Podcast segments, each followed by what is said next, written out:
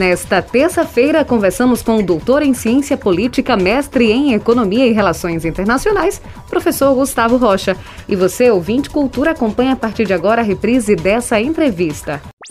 Os destaques da atualidade na sua Rádio Cultura. Política, saúde, cotidiano, economia, comunidade.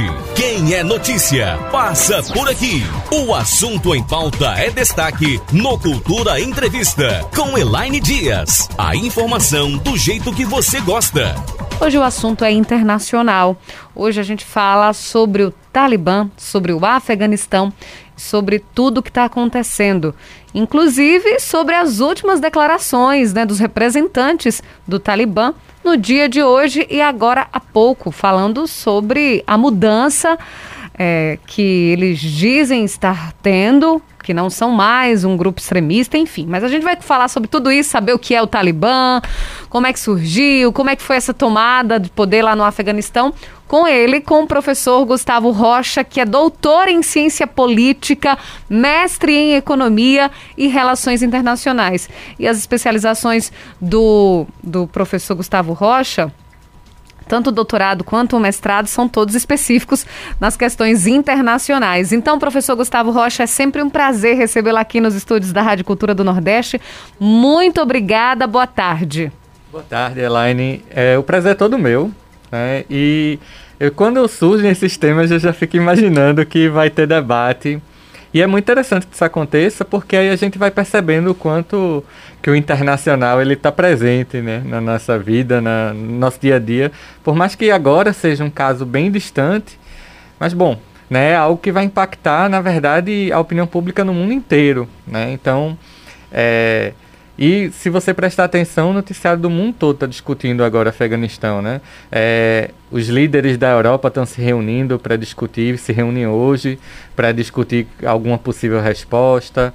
Né? China e Rússia começam a se movimentar. Os Estados Unidos, desde ontem, que estão respondendo pelo que aconteceu. Então, é uma coisa que no mundo inteiro é, as pessoas estão preocupadas, né? até porque é uma questão é, de solidariedade humana, né? Parte do problema é exatamente a questão de direitos humanos. Então todo mundo está preocupado com isso, todo mundo está discutindo, né? E bom, a gente pode pensar o que é que pode ser feito, o que precisa ser feito, né? Do ponto de vista da comunidade internacional também. Tá certo. E o ouvinte cultura também vai poder perguntar ao professor Gustavo Rocha por telefone 3721 ou 3722 1130, pelo WhatsApp 981091130, na nossa página do Facebook Rádio Cultura do Nordeste no nosso canal do YouTube. O programa tem o um oferecimento de Sismuc Regional Seja Sócio e usufrua de assistência médica e jurídica, odontológica, oftalmológica, além de convênios com operadoras de planos de saúde e lazer para atender os servidores e seus dependentes. Rua Padre Félix Barreto, número 50, Maurício de Nassau, fone 37236542.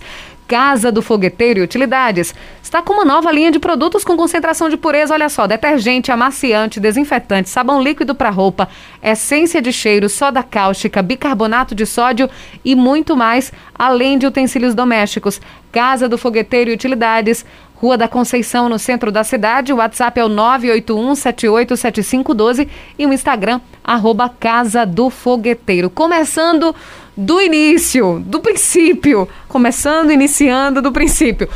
Como é que tudo isso começou? Inclusive, como o Talibã su surgiu e o que é de fato o Talibã, professor Gustavo Rocha? Oi, Elaine. É, nesse aspecto, o assunto é complicado porque a gente nunca pode falar dele há 20 anos atrás. O Talibã, toda a confusão do Afeganistão surgiu antes. Né? Surgiu numa guerra anterior que existiu no Afeganistão, que é, a gente chama essa guerra de 20 anos que aconteceu agora de Segunda Guerra do Afeganistão. Tudo aconteceu na Primeira Guerra do Afeganistão, que foi uma guerra soviético-afegã. Né? O governo é, eleito do Afeganistão chamou os soviéticos para ajudarem na luta contra é, milícias dentro do país. Né? Aí a União Soviética mandou tropas, isso acabou depois, passou 10 anos lá, prejudicou muito as finanças do país, isso é um dos motivos da queda da União Soviética. E aí, nesse tempo, a CIA começou a armar e financiar, treinar grupos militantes. Né? Então, o Talibã foi um deles. Né? é, o próprio, a própria Al-Qaeda então, su foi armada. surgiu dos Estados Unidos, assim. Parcialmente, eles aspas. existiam e eles eram grupos que reagiam tanto ao governo afegão, né, que era um governo pela primeira vez laico, é, democrático, que propunha uma política social-democracia dentro do país. E aí, esses grupos, principalmente da área é, periférica do país, no caso, o Talibã vem da fronteira com o Paquistão, né, são tribos que circulam na fronteira entre Afeganistão e Paquistão. E aí eles começaram a se insurgir e foram financiados e treinados pela CIA. Né? A Al-Qaeda, que era uma organização é, que ainda não era terrorista, mas que militava contra a União Soviética, o, a, o Reino Saudita, acaba sendo é, levada para o Afeganistão e também é financiada e armada pelos Estados Unidos. Né? Depois esses inimigos acabam se voltando contra os interesses do próprio Estados Unidos, mas eles surgem daí, né? Ou seja, eles financiaram, armaram um grupo de milícia é, que era fundamentalista, isso eles já eram, né? Eram grupos é, que não eram do centro urbano, eram grupos do interior, com interpretação muito estreita da lei islâmica, porque Bom, se você conversar com qualquer, islam, um, qualquer é, praticante da religião islâmica, você vai ver que é, os princípios que eles pregam como sendo é, princípios islâmicos não são realmente princípios da religião, ser uma interpretação muito específica. Né? E aí esses grupos que estão entranhados na cultura é, do Afeganistão acabaram chegando ao poder após a saída do exército soviético. Né? O exército soviético sai, deixa o grupo principal que era o principal rival do governo, enfraquecido, e aí o Talibã vai ocupando posições no interior até que ele toma 90% do país. Né? Depois dessa guerra, agora, com a volta do, do Talibã, eles agora estão ocupando o país inteiro. Porque antes existia um rival é, do Talibã no norte, que era a, a, a chamada Aliança do Norte, e essa Aliança do Norte capitulou totalmente para o Talibã.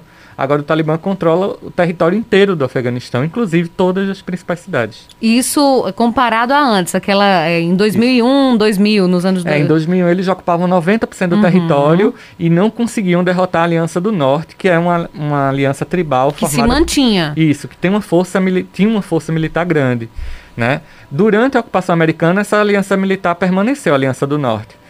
Quando os talibãs retomaram agora, eles tiveram que, que é, capitular. Eles tiveram que entregar já armas, entregar é, munição, porque o, o, Talibã veio muito organizado.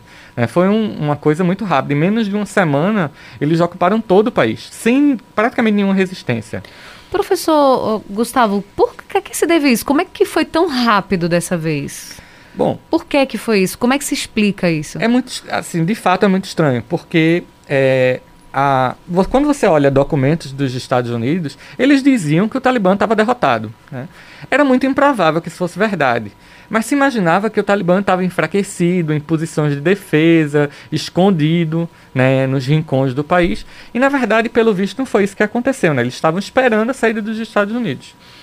No final da gestão Trump, ele chegou a ir para lá e negociar com forças do próprio Afeganistão. Bom, a boatos dão conta que ele teria negociado também com o Talibã, mas isso não tem como ser provado no momento. O próprio né? Trump. É.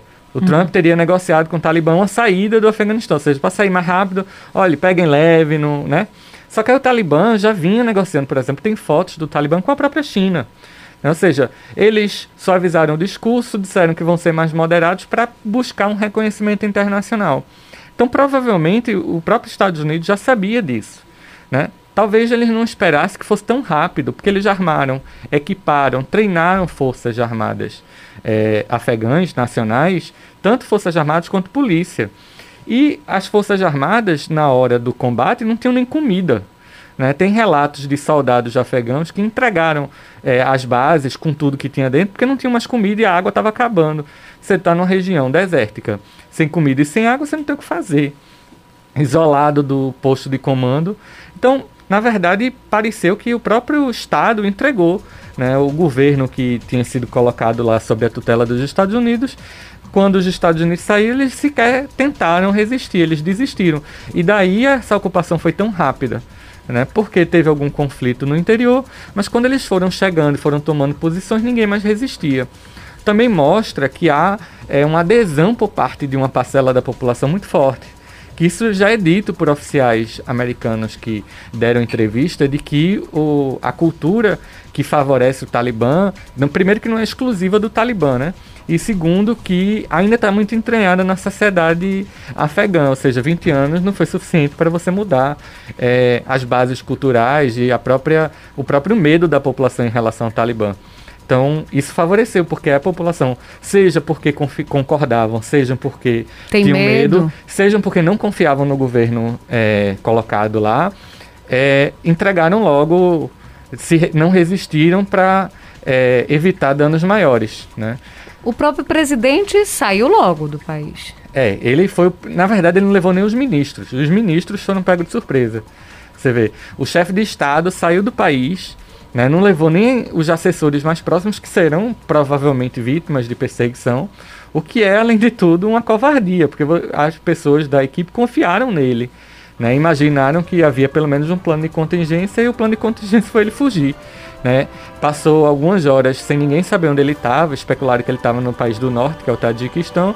Na verdade, ele foi encontrado em Oman, né, na Península Arábica, já bem distante. É, o que, que, acontece, professor Gustavo Rocha? Agora o, o, Talibã dizendo que não, não, não é mais um grupo extremista, né, dando entrevista, inclusive um dos representantes, a uma jornalista mulher sem burca hoje.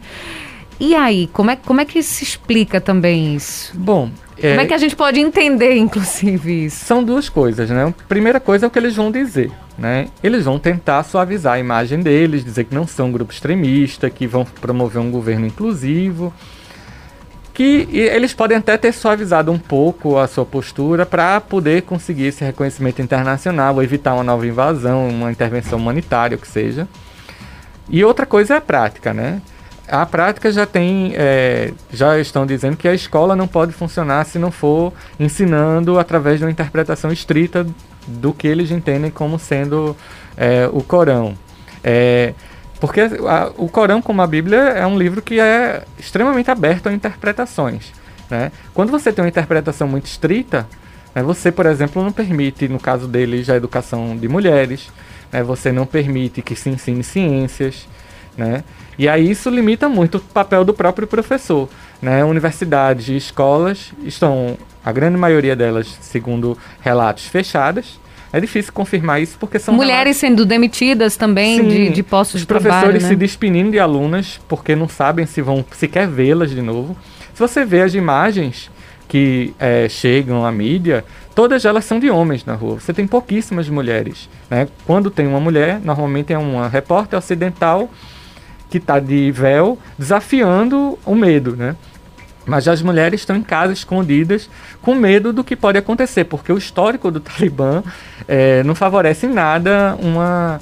É, que elas tenham uma postura de confiança em relação a isso, porque era comum que meninas de 7, 8 anos fossem obrigadas a se casar com militantes do, do grupo, que fossem entregues para casamento com outros homens, é, que fossem vendidas às vezes, dependendo da situação da família. Isso é muito triste. Né? Quem mais perde, no caso dessa reocupação do Talibã, certamente são as mulheres. Né? Que, bom, se vinham conquistando algum direito durante a ocupação americana, agora é, esses direitos estão totalmente perdidos. Com relação a isso também, eu vi até um, um, uma postagem no Twitter de uma prefeita dizendo que estava lá esperando ser morta. E aí o próprio Talibã também disse que não vai ter esse tipo de retaliação. É possível, professor Gustavo, que aconteça é, é, essa revolta deles com, as, com os representantes do poder é, nas cidades? É, provavelmente eles não vão matar é, ou torturar é, pessoas que estão em posição de destaque. Mas eles vão tirar do poder, certamente, né? porque eles não aceitam mulheres em posição de poder. E eles vão alegar que isso é cultural, que não é dele. Mas disseram hoje que iam colocar mulheres no governo, inclusive. Sim. Dizer é. uma coisa, é. né? E fazer não, e outra, também, né? Qual vai ser o papel dessa mulher? Vai ser de uhum. fantoche? Vai ser de verdade? A gente tem que ver, né? Eu, sinceramente, acompanho essa evolução do Afeganistão com muito ceticismo. Né? Eu acredito que a comunidade internacional possa até ter um papel para que isso é, seja efetivado. Mas se a comunidade internacional, e a comunidade internacional, estou falando países e organizações internacionais, não se posicionar de maneira muito firme né, na lida, no trato com o Afeganistão, muito provavelmente isso vai ser para, como diz a expressão brasileira, para inglês ver.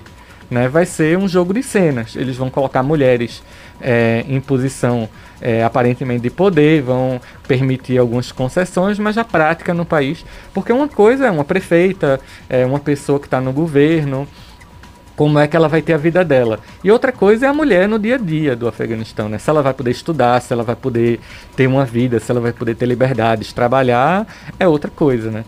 O Afeganistão, o porta-voz do Afeganistão disse ao repórter norte-americano numa entrevista exclusiva que foi divulgada que não, que as mulheres iam poder estudar até o fim da. Ela não falou em trabalho, mas ele disse que as mulheres iam poder estudar até o fim do ensino superior. Mas nada garante que isso realmente vá acontecer, né? A prática, porque Até pelo histórico deles, porque, né? Porque inclusive o governo pode ter uma política, os militantes na rua, já que eles não são agentes oficiais do governo, não permitirem. Né? Você não vê mulher na rua. Você viu as imagens do aeroporto. Existiu alguma mulher naquelas imagens? Nem ali. E olha que ali eram pessoas desesperadas tentando conseguir acesso a um avião para fugir do país. Mas nem ali tinha mulher. Porque elas estão com tanto medo que estão escondidas na medida do possível. Professor Gustavo, essa, essa cena né, do avião decolando e pessoas caindo, ela é muito triste, choca todo mundo que está vendo, né? Então, isso é, comprova o medo das pessoas, né? É, o desespero, né? É, certamente quem morava nas cidades e se beneficiou mais diretamente e inclusive acreditou no, no projeto de um Estado mais liberal nesse sentido religioso, certamente está com muito medo, porque é, o que vai imperar, o que tende a imperar numa situação dessa de fundamentalistas no governo é o estado do terror, né? Então eles vão entregar o vizinho, vão entregar é, quem é, praticava o que eles consideram como imoralidade, enfim. Então tudo isso é muito complicado. Né? Os funcionários das missões oficiais estão em pânico, muitos deles foram abandonados. Né? Teve um caso de um jovem que trabalhava para a missão diplomática da Alemanha que pediu, pelo amor de Deus, para ser tirado do país. Né? Porque só o fato dele trabalhar para os ocidentais uhum. já é um risco para ele. Então, é, o Reino Unido, inclusive, disse que tinha. É, qual foi a expressão que eles usaram? Não foi é, arrependimento, foi remorso pelos afegãos que trabalharam para eles e foram deixados. Né?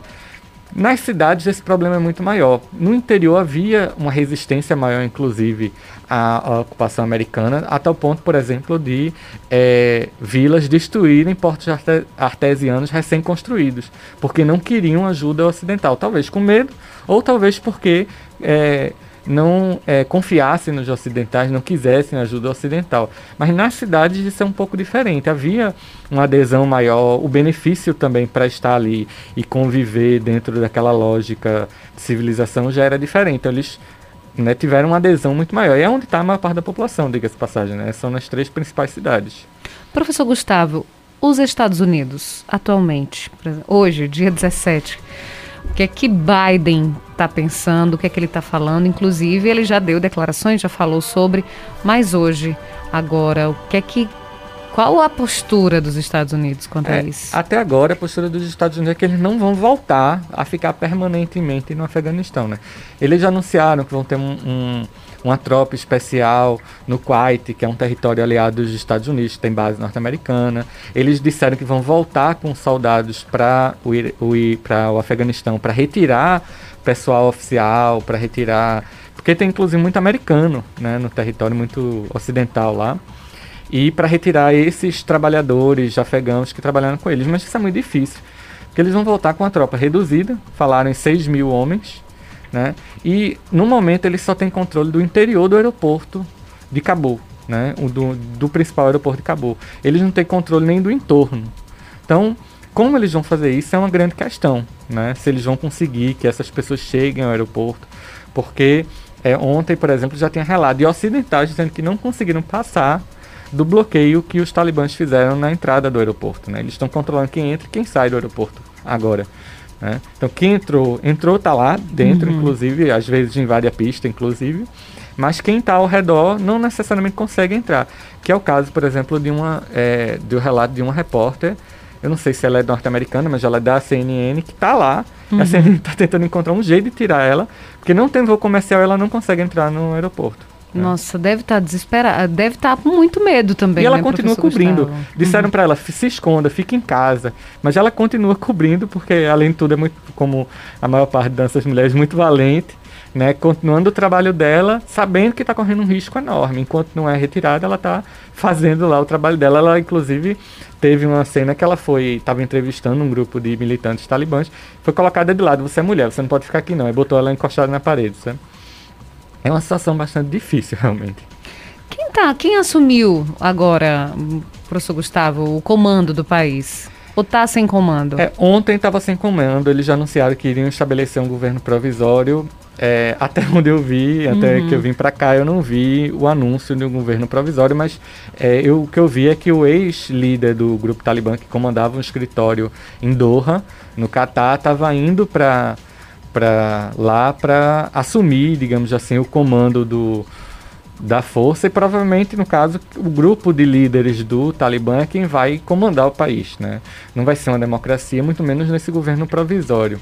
E aí depois eles vão criar um, uma forma de escolher um governo que eles controlem, obviamente, mas que minimamente tem uma legitimidade internacional. Mas certamente vai haver um governo de transição deles, né? que eles disseram que vai ser um governo é, afegão, islâmico inclusivo. Né? O que isso significa é muito aberto. Né? O que é que é um governo afegão islâmico inclusivo? Vai ter mulheres, vai ter representantes tribais, porque a sociedade afegã é basicamente uma sociedade tribal é difícil de saber o que realmente eles vão cumprir é, da, dessas declarações. Professor Gustavo, é, esse retrocesso que, que, que o país. É um retrocesso que o país está vivendo, né? E aí, é como você falou, respinga também em outros países. No Brasil, por exemplo, como é que, que, que chega isso para o Brasil e como é que o Brasil tem se posicionado sobre o que está acontecendo no Afeganistão? É bom, o Brasil, ele por enquanto, ele ainda não emitiu nenhuma declaração oficial o que, bom, como se não tem acesso a informações, é melhor realmente não fazer. Mesmo os países que estão mais envolvidos ainda não se posicionaram formalmente, só os Estados Unidos, a Inglaterra, né, o Reino Unido, porque estavam diretamente envolvidos ali com aquela desocupação. E, é, bom, para a gente, a gente tem comunidades é, de imigrantes, né, de refugiados no Brasil, pouquíssimos dessa região, mas, é, bom, Aí, imediatamente a gente não tem nada que impacte diretamente a gente, né? O que quem está mais preocupado é quem tem é, é, preocupações logísticas na região, como por exemplo é o caso da China, é, países como a Rússia, o Irã, que é uma potência regional e vizinho do Afeganistão, eles estão mais preocupados porque é, diferente dos Estados Unidos, que estão bastante distantes e que o máximo que poderiam se preocupar era com a força é, com a força terrorista que poderia usar o Afeganistão como plataforma, esses países vizinhos estão preocupados com o avanço do Talibã, eles estão preocupados com o fluxo de refugiados. Né? A Turquia, que não faz fronteira diretamente com o Afeganistão, ela está do outro lado do Irã, é, ela está construindo um muro de concreto na fronteira com o Irã para evitar que refugiados venham a pé para a Turquia. Né? A Europa começa a se preocupar é, para receber um fluxo de refugiados relativamente grande, ou aumento desse fluxo de refugiados, né? Eles não vão sair por vias oficiais, mas geralmente refugiados não saem assim, eles não saem de avião. Né? Os refugiados saem andando, pegam carona em transportes coletivos irregulares, né? por caminhos que não são estradas comuns, para sair desesperados do país. E aí a Europa já espera que um fluxo de afegãos comece a chegar e começam a discutir uma política de divisão desse fluxo, né? Para que não vá só para um país, para que vá dividido para todo o continente, né? Agora, essa política fundamentalista, ela respinga indiretamente nos outros países, professor Gustavo? Isso mexe na balança de poder ali do, do Oriente Médio e da Ásia Central, né? É, o Afeganistão ocupado era beneficiava diretamente a geopolítica norte-americana. Nesse momento, quem eh, os aliados norte-americanos eles estão de olhos arregalados, preocupados exatamente com possíveis avanços.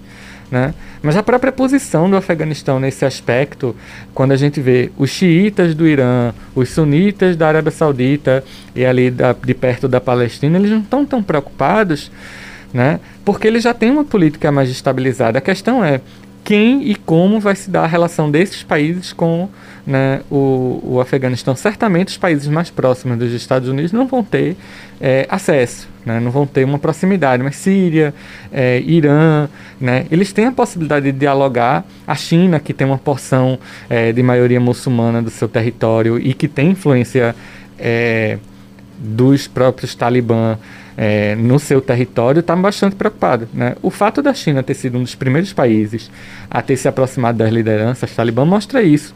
Né? A região noroeste da China ela tem maioria muçulmana. Né? Fugiu agora o nome da região.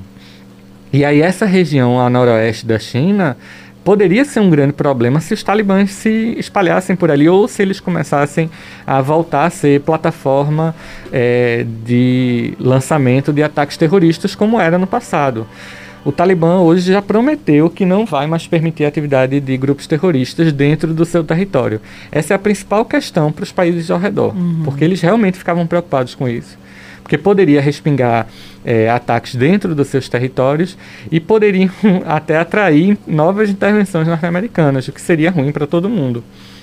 Então, basicamente, o que está todo mundo é, da região, do mundo, entendendo é que é muito difícil reverter essa ocupação talibã, então tem que tentar dialogar com o talibã para evitar é, essas coisas, evitar que eles voltem a ser plataforma para grupos terroristas, evitar que eles virem uma ameaça para a região e a estabilidade é, dos vizinhos, evitar que é, haja um fluxo de refugiados muito intenso. Né? O Talibã está dizendo isso: olha, nem os americanos precisam ir embora, a gente não vai atacar as embaixadas, a gente vai proteger as embaixadas. Bom, quem trabalha em embaixada nessa hora, eu acho que dificilmente confiaria. Mas provavelmente vai voltar a ter missões diplomáticas. Uhum. Talvez não dos Estados Unidos, da, do Reino Unido, que eram os líderes da ocupação, mas provavelmente você vai voltar a ter é, missões diplomáticas da, de países da Europa, né, do Ocidente, porque é preciso dialogar. Né, até para é, mitigar os problemas, evitar que o uhum. Afeganistão volte ao regime que era. Por mais que a gente tenha que aceitar que vai ter retrocessos, né? Dificilmente não vai ter, mas pelo menos você diminuir esse retrocesso, garantir alguns direitos mínimos, só é possível através de pressão. Né? Afinal de contas, o Afeganistão, se ficar isolado, é, é um, já é um país muito pobre. Né? Se ele ficar isolado, é muito pior. Né? Agora, uma coisa complicada é que a ironia do destino, né? É, o Talibã foi exatamente o movimento que coibiu, na época, de, lá em 2001, a, a, é, o cultivo de papoula para produção de ópio. E agora, durante esses 20 anos, a papoula para produção de ópio virou 90% das exportações do Afeganistão. Né? Obviamente informalmente, porque ninguém vai declarar que está exportando matéria-prima de heroína. Mas é, a economia afegã que já era muito dependente do ópio, virou, ficou concentrada no ópio nesse período. Agora é, o Afeganistão, o atual governo talibã vai voltar a reprimir isso, ou que aí é uma coisa que inclusive a China defende que faça, ou é, vai permitir que é, a economia talibã, a economia afegã dependa do ópio e se beneficiar disso. Porque, obviamente, isso gera receita, isso gera atividade econômica, né, apesar de que com um produto espúrio, mas né? Hoje está é, segurando a economia. É, a principal, né? é o principal elemento da economia afegã. Porque, bom, turismo dificilmente vai ter, né? No futuro próximo. É, pelo menos turismo tradicional. É, comércio de outros produtos, o afegão produz muito pouca coisa, né? Então eles vão ter que pensar isso. O que é que eles vão fazer para substituir essa matéria-prima, que antes já era importante, mas não era tão grande assim? Porque, bom, os agricultores no interior dependem disso. Né? Um dos motivos, inclusive, que a ocupação americana foi tão rápida no início é que muita gente estava insatisfeita com a proibição. Hum. Obviamente, no começo eles coibiram, tal, mas depois eles foram flexibilizando para ganhar a confiança dos agricultores, né, da, da população rural. Provavelmente nesse meio tempo o Afeganistão foi dizendo: olha, a gente vai deixar. Né? Porque, bom, quem não enfrenta dificuldade é porque tem tem diálogo e acordo, né? Senão eles tinham que ter é, militarmente vencido toda a sociedade afegana. Uma guerra civil seria uma coisa muito mais longa do que uma semana. A gente está conversando aqui com o professor Gustavo Rocha, ele que é doutor em ciência política, mestre em economia e relações internacionais, doutor professor Gustavo Rocha. A gente volta já. Cultura Entrevista, reprise. Estamos apresentando Cultura Entrevista, reprise. A gente está de volta aqui no Cultura Entrevista, hoje conversando com o doutor em ciência política, mestre em economia e relações internacionais, Gustavo Rocha. O professor Gustavo está aqui falando sobre o Talibã no Afeganistão. E o ouvinte Cultura pode participar dessa conversa por telefone 3721 ou 3722 pelo WhatsApp 98109 na nossa página do Facebook Rádio Cultura do Nordeste, no nosso canal do YouTube. Lembrando o oferecimento do programa, Sismuc Regional, seja Seja sócio e usufrua de assistência médica e jurídica, odontológica, oftalmológica, além de convênios com operadoras de planos de saúde e lazer para atender os servidores e seus dependentes. Fica na rua Padre Félix Barreto, número 50, Maurício de Nassau, fone 37236542. E Casa do Fogueteiro e Utilidades está com uma nova linha de produtos com concentração de pureza: detergente, amaciante, desinfetante, sabão líquido para roupa, essência de cheiro, soda cáustica, bicarbonato de sódio e muito mais, além de utensílios domésticos. A Casa do Fogueteiro e Utilidades fica na Rua da Conceição, no centro da cidade. O WhatsApp é o 981787512. O Instagram, arroba Casa do Fogueteiro. Tem ouvinte na linha. Alô, você do telefone, boa tarde. Boas tardes. Marcos, tudo bem? Só me dá pipoca. O professor, é o seguinte. Veja, esse grupo, o Talibã, eu me lembro da época de Osama Bin Laden, que era quem patrocinava o, o Talibã, que um dos que patrocinava, né? Acho que até faliu investindo no, no, no, no Talibã. Por conta da, da, da, daquele atentado terrorista que houve nos Estados Unidos, os Estados entrou em massa e conseguiu dar um basta no, no, no, no grupo Talibã. Só que eles se fortaleceram de novo. Você veja que se diz um grupo religioso.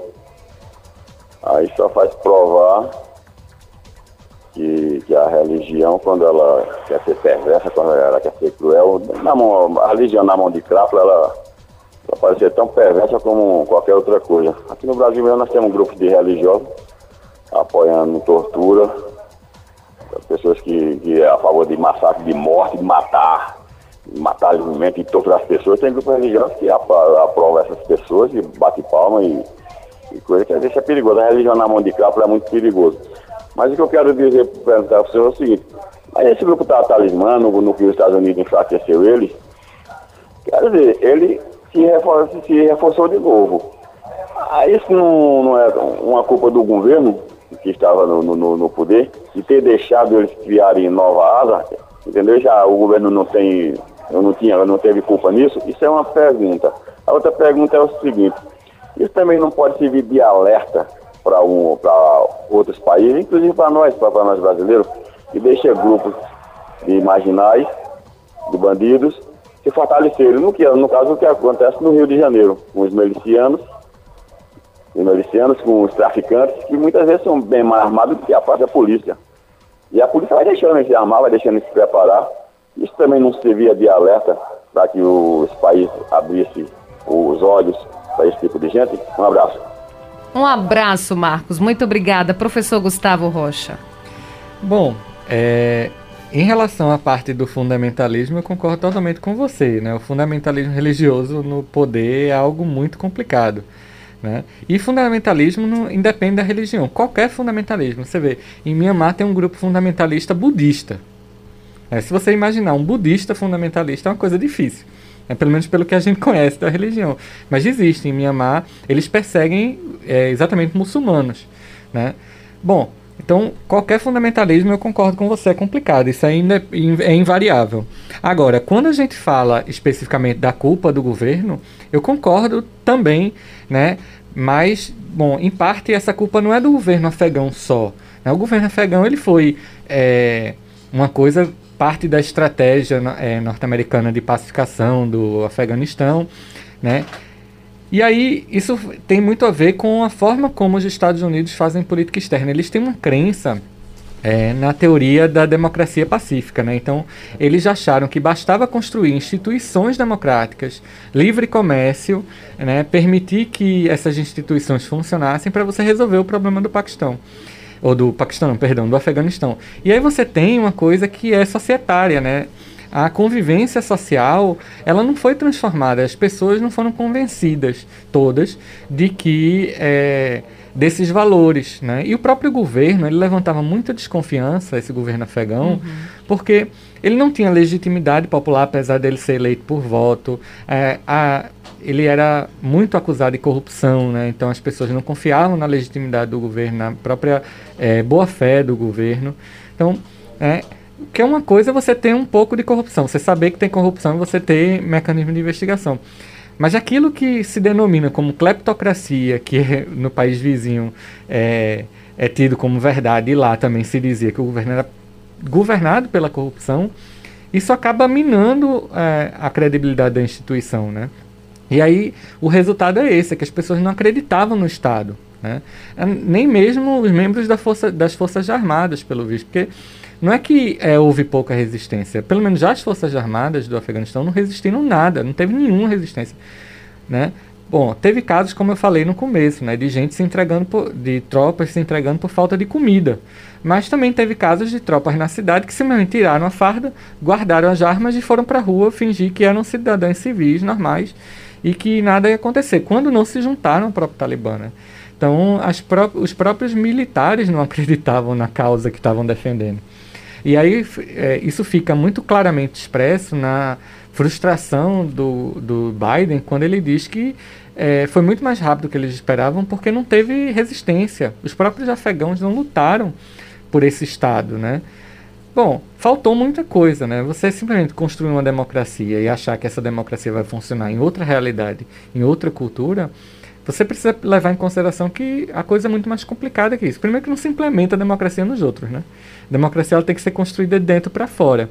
E segundo que você tem vários elementos de desenvolvimento, de na né, questão de desigualdade, de pobreza no país, que são elementos que precisavam ser considerados né, foram completamente ignorados pela estratégia né, norte-americana de construir esse Estado.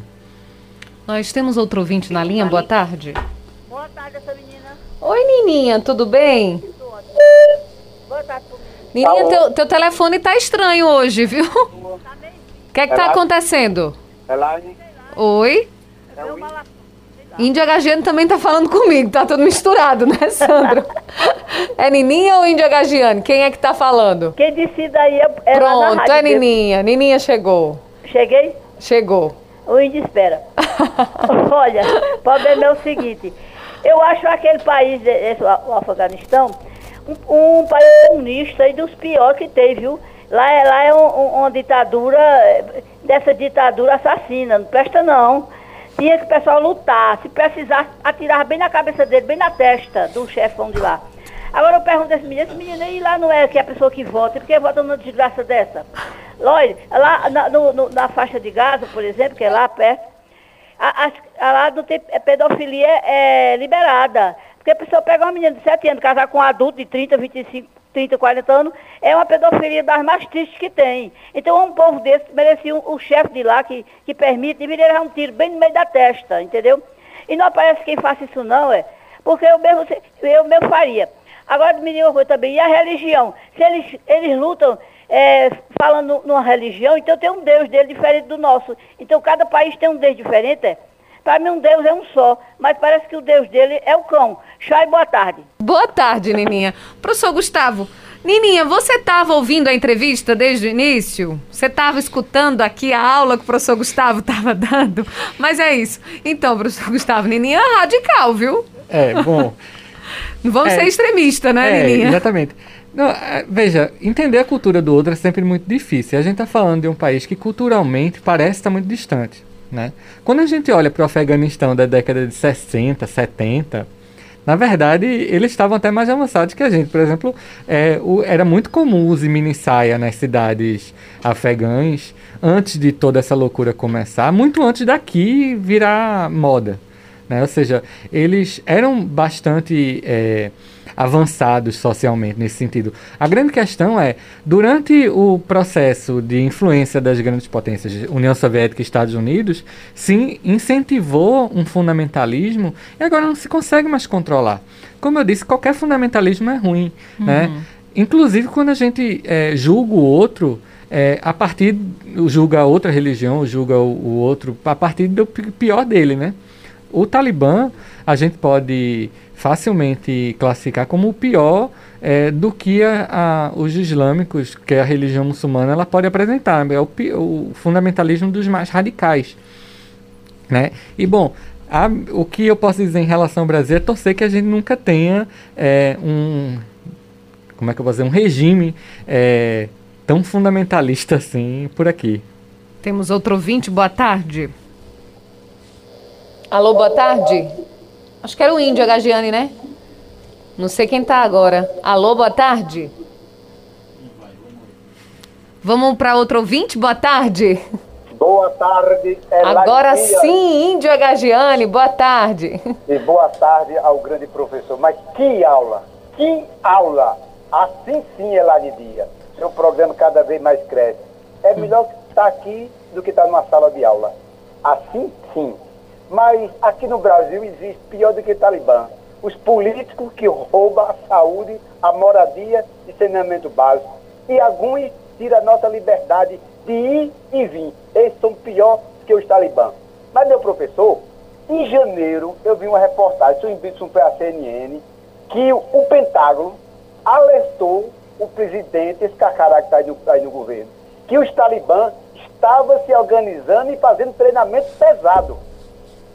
A fonte do, do, do, do Pentágono falou isso. E esse cacará desse presidente aí não tomou nenhuma atitude. Não tomou nenhuma atitude. Mas eu pergunto ao senhor, meu professor, na minha opinião, escute mesmo, na minha opinião, se a ONU, a ONU, a Organização Nacional das Nações Unidas, fosse uma, um órgão para o povo, não para eles. Na África não existia fome, no Oriente Médio não existia guerra. Porque lá sim, essa ONU tem dedo do comunismo. Tem dedo do comunismo. Aí há outras coisas diferentes. Mas eu pergunto ao senhor, professor, o Talibã que está no poder, o senhor acredita que eles vão fazer isso? O principal de um ser humano é comida. Não precisa bala matar ninguém, não. O principal do ser humano é comida. O mundo pode fazer um bloqueio de tudo para os talibã. Uma boa tarde e que fique com Deus. E sempre assim, professor. Eu te direi, tu é um grande professor. Um abraço, Índia Gagiane. Então, o, o Índio falou aí sobre a ONU comunista, professor. Bom, é, a ONU ela é uma organização formada pelos países, né?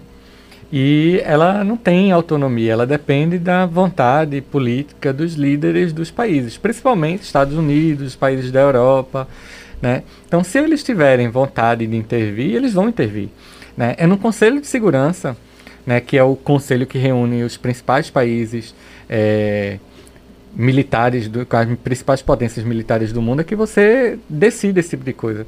Né? Então você tem cinco membros permanentes no Conselho de Segurança: Estados Unidos, China, Rússia, Inglaterra, né, Reino Unido e França. Se esses cinco quiserem fazer alguma coisa, eles fazem. Se um não quiser desses cinco, não fazem nada. Basta um querer que acabou, né? morreu o assunto.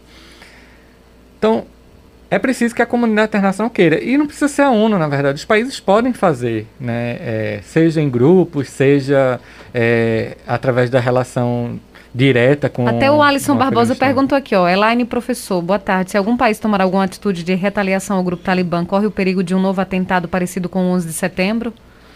É, de um atentado não, mas aí você corre o risco, pelo menos não a princípio, né? Mas você corre o risco de, de que eles se radicalizem ainda mais, ou seja, a população vai sofrer muito. Você corre o risco de exatamente deles virarem uma plataforma para o surgimento de grupos terroristas para lançarem ataques.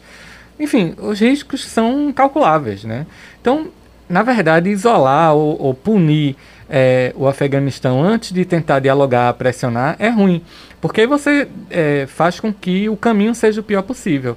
Na verdade, o caminho das relações internacionais da diplomacia agora é de deixar a poeira sentar, entender o que é está acontecendo e dialogar.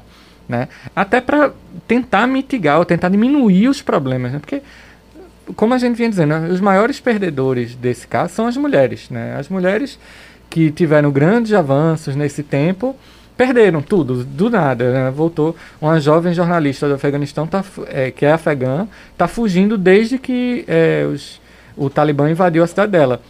E ela não sabe nem do que é que ela vai viver. Né? Jovem, de 23 anos, e não sabe qual é o futuro. Ela pegou as coisas que ela tinha, botou numa bolsa e saiu de casa. Né? O que é que vai acontecer com essa população? Se a gente, como comunidade internacional, e o Brasil, como Estado, ele faz parte dessa comunidade internacional, tem um papel muito grande com essa população. Os Estados Unidos, os países que interviram mais ainda, né? porque eles são parcialmente culpados por essa volta do Talibã. Então, que, qual vai ser a resposta? Vai simplesmente ser abandonar essa população à própria sorte? É, ou fazer alguma coisa, tentar fazer com que o Talibã se enquadre em padrões é, minimamente aceitáveis, né? Certamente eles não vão aderir a uma convenção internacional de direitos humanos, mas pelo menos que eles respeitem aquilo que os outros países muçulmanos entendem como direitos humanos básicos, né? baseados na, no próprio Corão, mas tem uma interpretação menos radical do que, do que a desse grupo. Então é possível minimizar o problema. E aí esse é o papel da comunidade internacional. O Brasil, historicamente, tem um papel de ser sempre um país que defende a paz e a solução uhum. pacífica. Uhum. Então a gente, é, em situações normais, a gente poderia ser um país, uma voz neutra, né, que não está envolvida na ocupação, que poderia é, tentar dialogar com o governo talibã para dizer, ó oh, pessoal, vamos com calma, vocês podem ser melhores do que isso, né? e fazer até com que eles consigam é, melhorar a situação socioeconômica do país. Né? Nós temos outro ouvinte na linha? Agora a mensagem de voz, vamos ouvir, é o Shell Eletricista. Boa tarde, Shell. Elaine, boa tarde. Parabéns pelo seu programa, parabéns, parabéns para o professor. Elaine, os Estados Unidos passou por muitos presidentes, tá certo? Entre eles, George Bush, teve agora esse Donald Trump, teve Barack Obama, mas o Barack Obama nem tanto. Mas observe que esses homens das antigas, eles era presidente e era um, um tipo de presidente assim muito prepotente, arrogante, orgulhoso, preconceituoso, tá certo? E anticristo. Esses homens foram anticristo, eles são anticristo. A verdade é essa. Quando o cidadão passa a ser anticristo, ele passa a ser o quê? Ele não é mais um, um filho de Deus, ele é, ele é uma criatura, mas ele se torna filho do diabo. Tá me entendendo a história? É lamentável. Não estou falando de religião, eu estou falando de um povo que não conhece Cristo, não conhece um Deus verdadeiro e forma esses tipos de comportamento, como a gente vê lá no Talibã e aqueles pessoal lá, entendeu? A história matando, estrupando mulher, pintando miséria, no nome de Deus, no, no nome de Alá, que é um Deus dele, que eu não sei que Deus é esse. Isso para mim é um Deus satânico. Isso não é o Deus verdadeiro que o professor conhece aí, o, o Deus verdadeiro que você conhece que a gente conhece. Então, a partir que o homem ele se torna anticristo, tá certo? Anticristo, ele é capaz de tudo. É o que a gente vê, aquele pessoal lá, o muçulmano, entendeu? É, é, o Deus dele é Alá. E formando esses tipos de religião, matando, estuprando, tirando o direito das mulheres, tirando os direitos do, do, da educação das mulheres, das crianças. Então esse povo, Elaine, infelizmente, infelizmente, eles são anticristo. E não são filho de Deus, é filho de Satanás, filho do diabo. A verdade é essa. Tá entendendo? Não estou falando de religião, eu estou falando do que mais ou menos eu entendo. Mais tarde, parabéns a você e o professor. Uma boa tarde. Boa tarde, Shell. Muito obrigada pela sua participação. Professor Gustavo. Bom, é, todo mundo, nesse caso aí, que está envolvido com a situação do Afeganistão, tem responsabilidade sobre isso, né? É, a gente também, do mesmo jeito que eles cometem atrocidades, é, a gente também não pode esquecer que durante a, ocupação os Estados Unidos também cometeram uma série de atrocidades, né? Isso não necessariamente por ordem do próprio presidente. Né? Durante a ocupação você teve aquele caso é, de Abu Ghraib, um presídio é, de que o exército norte-americano mantinha, que é, foram divulgadas fotos é, dos presos em situações extremamente degradantes, né? É, inclusive para a religião deles, né? se colocando numa situação muito humilhante, que aí violava inúmeros acordos de, de como um exército deve agir, né? Então quando a gente fala de uma situação dessa, todo mundo tem culpa, né? A grande questão agora, nesse momento, é o que, é que a gente pode é, fazer, pode pensar para o futuro.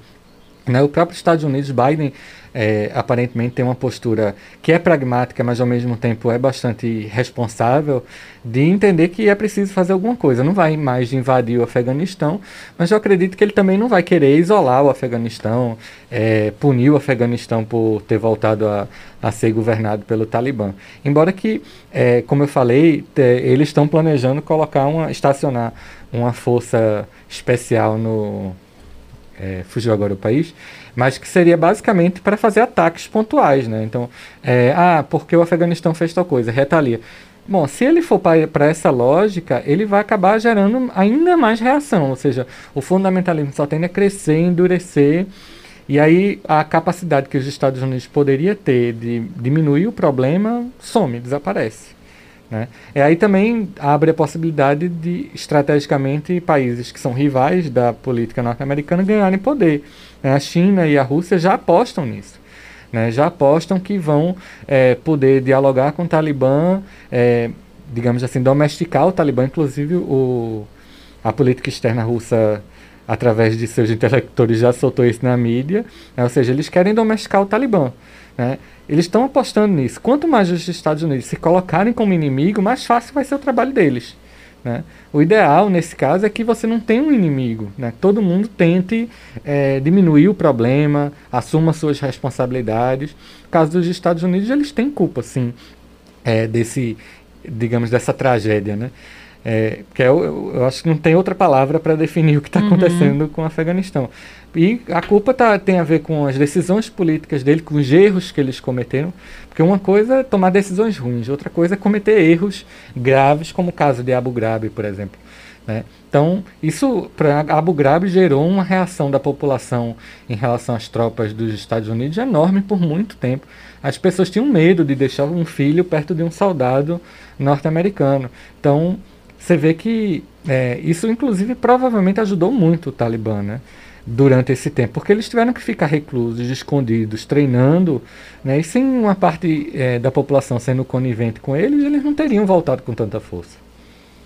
Nós temos outra mensagem de voz, vamos ouvir. É o Jorge, da Zona Rural de Caruaru. Boa tarde, Jorge. Boa tarde, professor. Boa tarde, Elaine. Boa tarde aos ouvintes da Rádio Cultura. É, com isso, o que aconteceu, a invasão desse pessoal, o que é que o senhor acha? Vai ser um Estado é, mais socialista, mais democrático? Vai ser é, mais ditadura? Foi melhor para o próprio país e os países vizinhos ou foi pior? inclusive aqui para gente brasileiro. Foi bom ou foi ruim? Professor Gustavo. Bom, certamente o grande perdedor disso tudo foi os Estados Unidos, né? Saíram com a imagem arranhada, repetiram a saída do, do que foi a saída lá do Vietnã, que é a grande derrota militar dos Estados Unidos.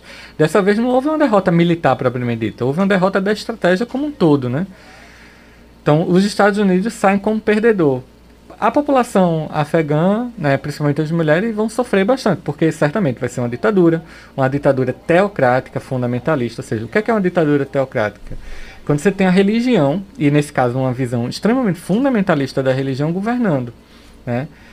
que é extremamente moralista, que é, não permite, por exemplo, nas universidades uma discussão de ciência sem levar em consideração as perspectivas religiosas. Então, para a educação, por exemplo, para os professores vai ser uma desgraça, né? É, ou ele vai estar tá agindo contra o governo, ou ele vai ter que ir contra tudo aquilo que ele acredita, que ele ensina, né, normalmente. E aí é uma situação muito difícil, né?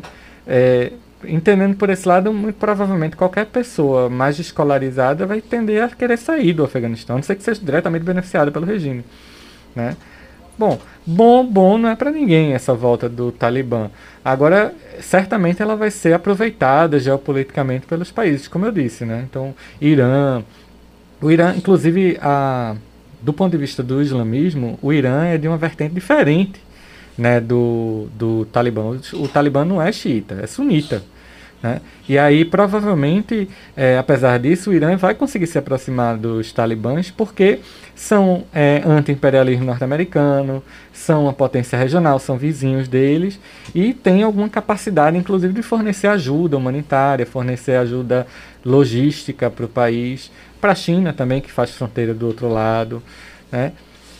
Na verdade, a gente agora, como mundo, a gente precisa aguardar a reacomodação das forças, né? Ver o que é que vai acontecer.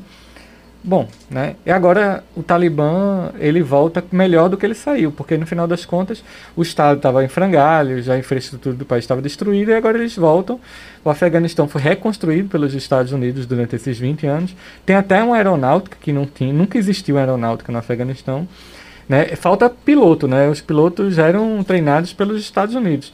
Não sei se vão voltar ou se eles vão ter que contratar mercenários estrangeiros, mas o fato é que agora eles têm equipamentos muito mais modernos, armas muito mais modernas, torna inclusive o regime muito mais perigoso também, né? Temos outra mensagem, Cícero do Chique Chique, boa tarde. É, boa tarde, Elaine, boa tarde, professor aí. Eu estava analis... eu tava olhando a reportagem e analisando lá no Talibã como é a vida do povo lá. O povo lá, lá o povo passa fome lá, lá o, o povo passa fome, lá é o país de guerra lá. Lá é todo mundo armado, um, matando uns aos outros, todo mundo armado lá, né? Ontem eu fiquei muito triste quando eu vi aquela situação lá. O avião decolando e uma turma de gente pendurada no avião, né? É muito triste mesmo o país lá, né? Diferente de nós brasileiros. Nós brasileiros nós somos ricos, riquíssimos, né? Porque a gente aqui é muito difícil ter violência, é, guerra, muita guerra assim, aqui. No Brasil, lá não, lá é diferente demais. Um abraço para o Cícero, ele só trouxe aqui um desabafo, né? A tristeza de, que é, de ver a tragédia que está acontecendo lá, não é, professor Gustavo? Ah, certamente, eu acho que todo mundo que tem o um mínimo de empatia ontem é, ficou extremamente triste com as imagens. Para uma pessoa se agarrar num trem de pouso de um avião, né, mesmo um avião decolando e cair daquela altura, você vê o nível de desespero dessas pessoas, né? Porque já é um, um, uma situação de pânico. Porque a pessoa se agarrar a um trem de pouso de um hum. avião. Chega a loucura quase, Isso, né? isso. Porque é exatamente isso. O pânico faz com que a gente não consiga mais Pensar, raciocinar, né? né? E bom, do desespero leva as pessoas a essa situação, né? Gilvan também mandou mensagem. Boa tarde. Boa tarde, Elaine Dias e o professor. Aqui é Gilvan, da cidade de Limoeiro. Professor, essa guerra é política ou é religiosa? Aproveitar e dar o boa tarde também para Francisco Galindo, mais uma mensagem de voz, porque aí junta as duas. Boa tarde. Boa tarde. É, por favor, se o senhor puder explicar qual a diferença do Estado Islâmico para o Talibã. É Francino do Alto do Moura. Francino, tá certo, Francino. Um abraço. Professor Gustavo. Bom, eu vou começar pelo primeiro áudio. É... Política ou religiosa, né? É. Veja, não tem como separar. Ela é política e ela é religiosa. E basicamente guerra é política por outros meios, né? É você usar a força, você usar a violência para fazer sua política. E então, né, é isso. É uma guerra política e religiosa. Né? O grupo religioso está chegando ao poder e querendo implementar sua visão de, de mundo. Né? Isso não, não necessariamente através de uma ditadura, mas isso acontece no mundo todo. Você tem pessoas com visão fundamentalista que muitas vezes numa democracia se elegem e querem impor sua visão para todo o resto. Né? Ou seja, não é um diálogo, não é um, um debate, é uma imposição. Né? É, só que eles estão fazendo isso através das armas, através da força. Né? Bom, a segunda eu. Aí o outro ele perguntou, inclusive, sobre. Deixa eu só me recordar aqui também, o Francino. So, pode repetir, Sandro, por favor? Eu também acabei. Ah, peraí, então. Vai vir aqui na memória. Deixa eu ler aqui outras. Arnaldo Silva diz: Boa tarde, Elaine. Gostei da pergunta do Jorge de Agreste de Pau Santo. Iria realizar uma pergunta semelhante. Tem o Flávio Holanda, advogado, diz assim: é, a Gagiane é especialista em política internacional e dá uma risadinha aqui. O Alexandre Rodrigues diz: Boa tarde, Elaine. O Deus deles é um, não entendi o que você quis dizer aqui. Tem mais uma mensagem. Almir Xavier diz: tema importante, geopolítica internacional. Afeganistão, Talibã, Estados Unidos, estratégias, extremismos ou não, conflitos mentiras, verdades, aí um debate de lutas religiosas. Inclusive a é. mídia trata como retrocesso a saída do exército dos Estados Unidos, maior indústria e mercado de armas usadas em conflitos. Lembrou Lembrei. da pergunta? Já ia, olha, já ia filar aqui, viu, professor Gustavo? É, que, que, ele perguntou sobre a questão da diferença entre o Talibã Sim, e o Estado o Islâmico. O Estado Islâmico. Estado Islâmico. O Estado Islâmico foi um grupo bem mais recente, é, também sunita, né, ou seja, da dentro da mesma vertente do islamismo que surgiu ali entre Iraque, Irã, Síria, né, e aí é, organizou uma espécie de Estado paralelo é, quase dominou a Síria inteira, né? se não fosse a intervenção da Rússia em favor do governo sírio, é, talvez o Estado Islâmico tivesse dominado toda a Síria. E aí estabeleceu um regime de governo que eles chamam de califado, que queriam expandir para o que era antes o Império Otomano todo. Ou seja, norte da África, quem sabe até a Península Ibérica, onde fica Espanha e Portugal, né? Enfim, só que exatamente eles são fundamentalistas, eles queriam derrotar todos os outros infiéis ou islâmicos que creem numa visão diferente do islamismo ou do, de política que eles. Né? Era um grupo paramilitar, mas que tinha uma lógica de organização através das redes sociais muito forte. Né? Então eles captavam jovens ocidentais para lutar. É, inclusive foi uma, quase que uma epidemia que teve de jovens é, da Europa, dos Estados Unidos, que iam para as regiões dominadas pelo Estado, pelo Estado Islâmico para serem militantes e treinados lá muitas vezes para voltar para o seu próprio território como terroristas domésticos. Né? Eles se assemelham nessa questão de serem é, é, é, grupos que apelam para o terrorismo fundamentalista, né, serem islâmicos, os dois sunitas, né, mas são grupos políticos diferentes, né, inclusive de maiorias nacionais diferentes. Né. Muito possivelmente, durante o, o, digamos, exílio do Talibã, eles podem até ter tido contato. Né? Mas as práticas são é, relativamente diferentes, embora que são ambos têm práticas muito cruéis. Né? O, o, Talibã era conhecido por punir as pessoas cortando mãos e pés. Né? A punição para quase qualquer crime era cortar mão e pé, inclusive por estudar. Então, estudar qualquer coisa fora da, da interpretação islâmica. O, o Estado Islâmico não era muito diferente disso, mas eles gostavam muito de fazer é, vídeos mostrando decapitações, mostrando enforcamentos, para dizer que eles não toleravam os infiéis, né? São dois problemas fundamentalistas, né? E nos dois casos islâmicos. O grande problema do fundamentalismo islâmico é a pressão que muitas vezes os outros países acabam colocando sobre, esse, sobre essa região. Uhum. E aí leva a população muitas vezes a recorrer ao extremismo. Né? Mas quando você conversa poucos minutos com um muçulmano, você vê que aquilo ali não é regra da religião, né? Geralmente essas pessoas partem para o desespero, para a vingança, e a justificativa religiosa é, é isso, é uma desculpa, né? não é, é a causa do problema. Aqui tem uma mensagem do advogado Flávio Holanda, que diz assim também, ele diz numa postagem, salutar lembrar que o Talibã é uma milícia de extrema direita que cresceu combatendo o comunismo. Renega a ciência, cultura e educação, persegue minorias e submete mulheres a violentos arbítrios, inclusive escravidão sexual. Seu ideário cultua Deus, a pátria, a família e as armas.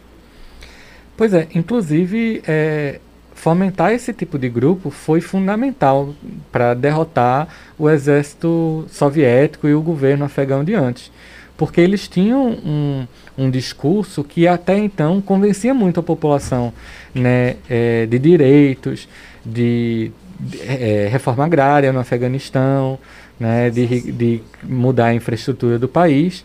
E aí, para convencer a população a ficar contra esses grupos, eles começaram a apelar para esse discurso fundamentalista. Né? Ou seja, na disputa entre corações e mentes, foi os Estados Unidos quem fomentou esses grupos que antes eram minoritários dentro uhum. do Afeganistão. Como eu disse, o Afeganistão é inclusive um país extremamente evoluído socialmente, tem universidades reconhecidas, é, assim como o Irã ali do lado, né, tinha é, um, um, Estado é, bastante liberal nesse sentido de permitir direitos das mulheres, permitir é, liberdades individuais. Isso foi destruído é, em nome do combate ao, ao, socialismo, em nome do combate à União Soviética. Né? Até teve uma fala que diziam que eles eram comunistas, muito pelo contrário, esse é o oposto disso. Né? Eles são um grupo que foi criado para fazer frente comunismo. ao comunismo. Né?